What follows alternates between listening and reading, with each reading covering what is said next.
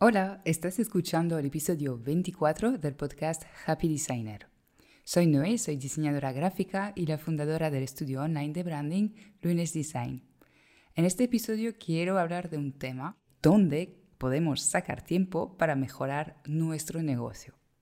Si llevas tiempo arrastrando las mismas tareas en tu lista semana tras semana, tipo crear un ebook, escribir a 10 clientes potenciales, actualizar tu web, organizar tus procesos, a la espera de tener tiempo para poder finalmente hacer alguna de estas tareas?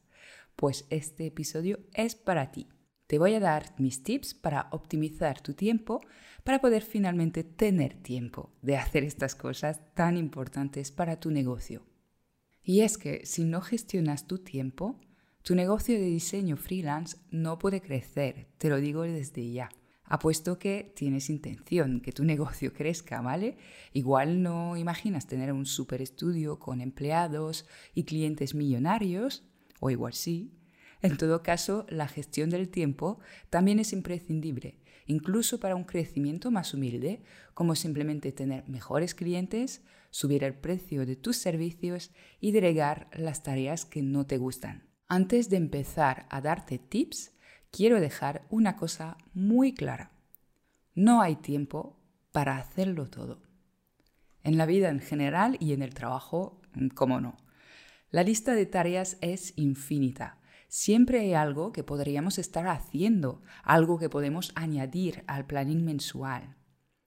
Si lees muchos blogs o escuchas podcasts de emprendimiento, seguro que no te faltan las ideas de cosas supuestamente imprescindibles que podrías estar haciendo, que si formarte, que si escribir un artículo de blog al día, hacer directos en Instagram, mandar mensajes privados por LinkedIn, ser youtuber además de freelancer, etcétera, etcétera. Frente a esta lista sin fin, lo habitual es que te sientas mal a mí me pasa al menos. Y es cuando empiezas a buscar técnicas de productividad y encuentras técnicas como la de despertarse a las 5 de la mañana. Bueno, esa ya he dicho por aquí que no me gusta nada y es que lo siento, pero toda técnica de productividad que empieza queriendo alargar tu día de tres horas es lo opuesto a la productividad. Una cosa es que rindas más en las horas de la mañana y le saques partido, vale, eso es perfecto. Pero no es ninguna solución decir que si añades tres horas a tu día vas a poder hacer más cosas. Pues claro, pero es que no somos cerebros flotantes. Tenemos un cuerpo que cuidar, emociones, necesidad de cultivar relaciones, amistades. Por lo que entendámonos, cuando hablo de gestión del tiempo, no hablo de alargar el día. La idea es que el tiempo libre no aparece solo. El tiempo se organiza, se dedica a ciertas cosas y quien decide eres tú. No es tu cliente, por cierto. No habrá tiempo para tu negocio si no haces tiempo para ello. El tiempo son decisiones que pueden tomarse a raíz de decidir prioridades. Y usar una to-do list no funciona, ¿vale? Un listado de tareas no funciona precisamente por eso, porque una lista de tareas por hacer no indica cuánto tiempo dedicar a cada una ni en qué orden de prioridad hacerlas. Es tan fácil llenar la lista de tareas con lo que te piden los clientes, dejando abajo lo tuyo, lo que podría impulsar tu negocio y darte más visibilidad. Y así va desapareciendo el tiempo en estas tareas de clientes, porque son urgentes, porque te la piden otras personas y obviamente tus clientes son importantes y quieres cumplir sus expectativas. El método que te propongo es muy simple. Decide cuánto tiempo en tu semana dedicas a tus clientes y cuántos a tu negocio. Y sí, haz que cada semana, incluso cada día, haya tiempo para tu negocio. Ya no eres empleado y ser freelance implica hacer acciones de promoción, de visibilidad, de gestión, de organización, de marca. Es así. Calcula cuántas horas a la semana necesitas para todas estas tareas y deja el resto para tus clientes. Igual haciendo este cálculo te das cuenta que no puedes asumir tantos encargos como pensabas y necesitas recalcular tus precios. Puede ser y hazlo sin miedo. No todas tus horas son facturables y eso es así en todos los negocios. En cuanto a la organización de las tareas de tu negocio, te recomiendo seleccionar cada mes dos tareas principales. Una que tiene resultados a corto plazo, como por ejemplo mandar ese PDF de presentación a 10 personas esta semana, ofreciendo tus servicios, que es algo que podrás medir a la semana de haberlo mandado. Y otra tarea que te aportará resultados a largo plazo, como rediseñar tu marca, algo que puede tener un impacto muy positivo a la hora de elevar tu percepción como experto o tu gama de servicios, pero es más lento e intangible. Eso te permitirá construir un negocio realmente sostenible y estable. Ahora pasamos a unos tips un poco más prácticos para que los vayas probando. El primero, reduce tu jornada laboral de una hora. O si prefieres, toma una tarde libre cada semana. Lo sé, lo sé. Parece una locura porque si estás escuchando esto es porque te falta el tiempo para hacerlo todo. Y yo te estoy diciendo de reducir este tiempo que dedicas a tu negocio. Pero bueno, primero lo más probable es que haciendo esto descubras que consigues hacer exactamente lo mismo, simplemente lo haces en menos tiempo porque no hay más tiempo. Te pongo un ejemplo que seguro te ha pasado alguna vez. Si te dejas una mañana entera para escribir una newsletter, tardarás una mañana entera entre inspirarse, escribir, revisar, exportar, etc. Y el día que solo tienes una hora para hacerlo porque luego tienes que salir para coger un vuelo e irte de vacaciones, apuesto que logras hacerlo en una hora. Segundo, reduciendo tu jornada verás lo que realmente es importante hacer, dónde están tus prioridades. Eso pasa a muchas de mis clientas que tienen un hijo y durante un tiempo no pueden dedicar tanto tiempo a su negocio. El resultado es que eliminan las tareas no importantes para concentrarse en las que realmente van a impulsar su negocio. Y es algo revelador para ellas y siempre que me lo explican, pues reflexiono mucho en ello. Hacer ejercicio si quieres. Si solo pudieras trabajar un día en esta semana, ¿qué tarea elegirías por encima de las demás. Y te dejo otro tip relacionado con esto directamente. Simplifica.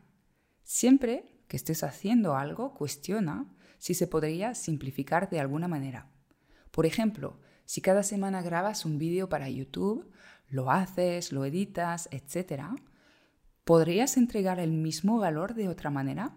Por ejemplo, haciendo un directo de Instagram que luego simplemente subes a YouTube y así reduces tu tiempo radicalmente en una tarea que, digamos, no es tan importante para tu negocio de diseño.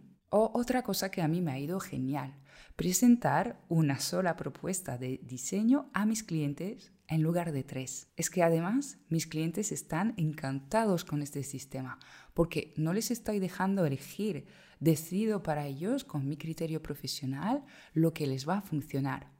Simplificar no es necesariamente entregar menos valor, simplemente ver cómo lo podemos hacer con menos tiempo y esfuerzo.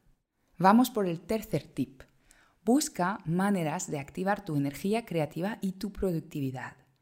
Puedes hacer deporte, cantar, escribir, escuchar música, mirar el portfolio de este crack del diseño que siempre te inspira, o comer al mediodía con amigos, son todas actividades que, según tu personalidad, activan tu productividad.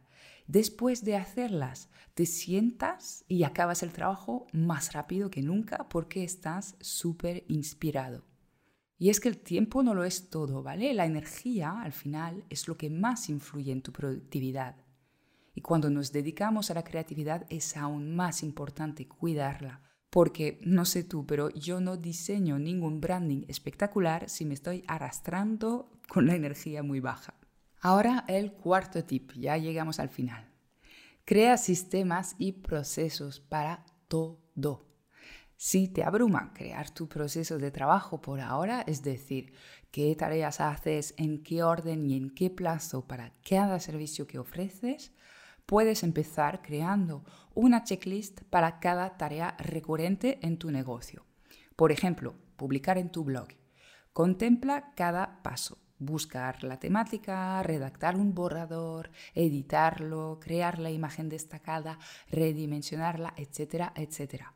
Crea una checklist, ¿vale? Un día que estás haciendo esta misma tarea, si aprovechas, y deja la checklist en una carpeta y ve creando la siguiente.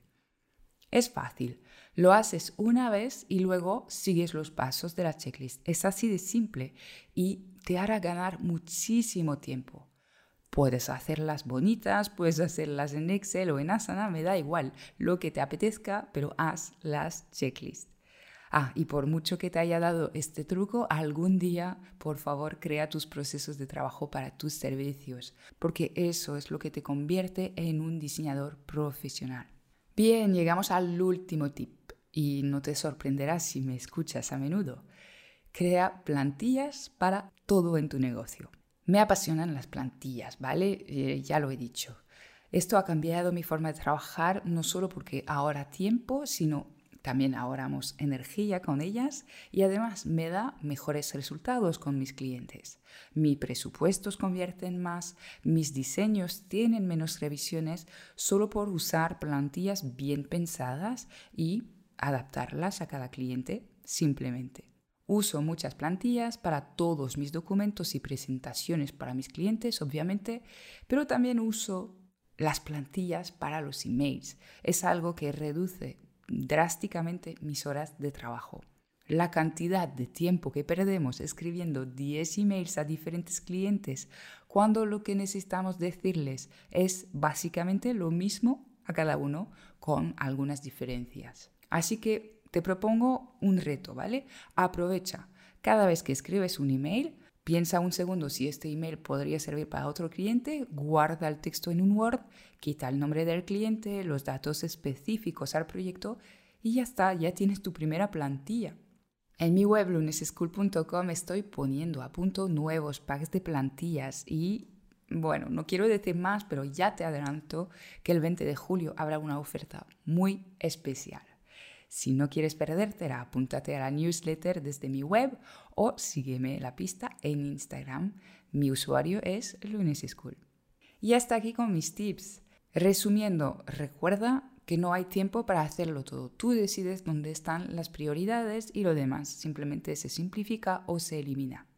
Intenta reducir tu jornada laboral para detectar dónde pierdes tiempo y dónde están tus prioridades reales.